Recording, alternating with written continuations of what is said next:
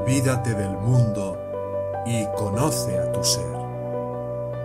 Por Nisargadatta Maharaj. Ve tu mundo como es, no como imaginas que es. La discriminación conducirá al desapego. El desapego asegurará la acción correcta la acción correcta construirá el puente interior hacia tu ser real. La acción es prueba de seriedad. Haz lo que se te dice diligente y fielmente, y todos los obstáculos se disolverán. Investiga tu mundo, aplica tu mente a él, examínalo críticamente, escudriña cada idea sobre él. ¿Qué hará? Todo el universo del dolor nace del deseo. Abandona el deseo de placer y ni siquiera sabrás qué es el dolor.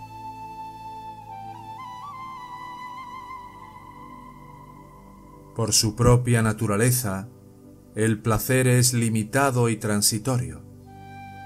Del dolor nace el deseo.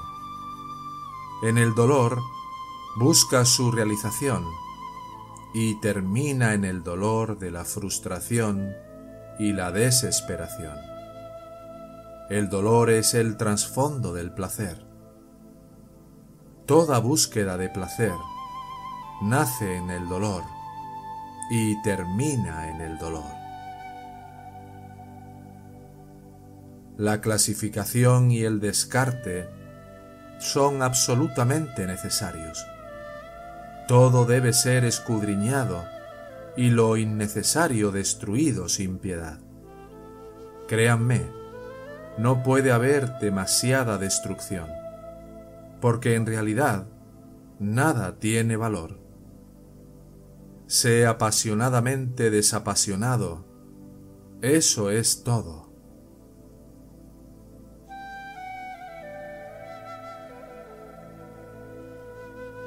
Cuando a través de la práctica de la discriminación y el desapego pierdes de vista los estados sensoriales y mentales, emerge el ser puro como el estado natural. Ser un ser vivo no es el estado último. Hay algo más allá, mucho más maravilloso, que no es ni ser ni no ser, ni vivir ni no vivir. Es un estado de conciencia pura, más allá de las limitaciones de espacio y tiempo. Sumérgete en lo profundo de tu ser y lo encontrarás fácil y simplemente. Ve en la dirección de yo soy.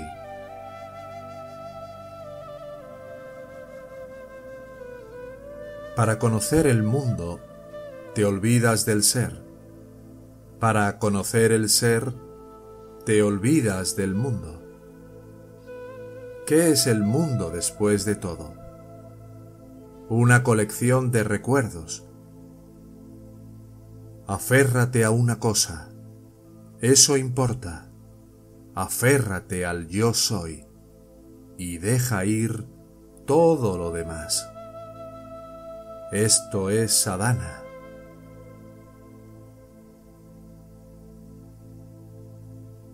Los tres estados de vigilia sueño y sueño profundo, están contenidos dentro de la burbuja de vida en la conciencia llamada yo. El mundo real se encuentra más allá del yo. Sé plenamente consciente de tu propio ser y estarás en bienaventuranza conscientemente. Debido a que quitas tu mente de tu ser, y la haces pensar en lo que no eres, pierdes tu sentido de bienestar de estar bien. La respuesta tardía es una respuesta incorrecta. Pensamiento, sentimiento y acción deben ser uno y simultáneos con la situación que los llama. Mi experiencia es que todo es dicha, pero el deseo de dicha crea dolor. Así, la dicha se convierte en la semilla del dolor. Todo el universo del dolor nace del deseo. Abandona el deseo de placer y ni siquiera sabrás qué es el dolor. Tal como eres ahora, la personalidad es sólo un obstáculo. La autoidentificación con el cuerpo puede ser buena para un bebé, pero el verdadero crecimiento depende de sacar el cuerpo del camino. Normalmente, uno debe superar los deseos basados en el cuerpo temprano en la vida. Incluso el bogi, disfrutador mundano, que no rechaza los placeres mundanos, no necesita anhelar los que ha probado. El hábito, el deseo de repetición, frustra tanto al yogi como al bogi. El mismo deseo de vivir es el mensajero de la muerte, así como el anhelo de ser feliz es el contorno del dolor. Son tantos los que toman el amanecer por el mediodía, una experiencia momentánea para la plena realización y destruyen hasta lo poco que ganan por exceso de orgullo la humildad y el silencio son esenciales para un aspirante, por avanzado que sea.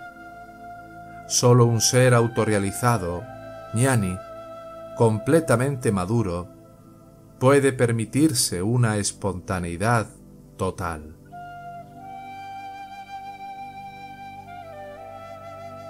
No hay marcas distintivas de la realización del sí mismo, ñana solo se puede reconocer la ignorancia, no el ñana. Un ñani tampoco pretende ser algo especial. Todos aquellos que proclaman su propia grandeza y singularidad no son ñanis. Están confundiendo algún desarrollo inusual con la realización.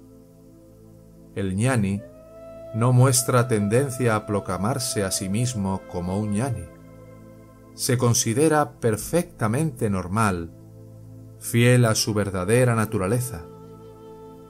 Proclamarse una deidad omnipotente, omnisciente y omnipresente es una clara señal de ignorancia. Estén atentos, indaguen sin cesar. Eso es todo. Una chispa de verdad puede quemar una montaña de mentiras. Lo opuesto también es cierto.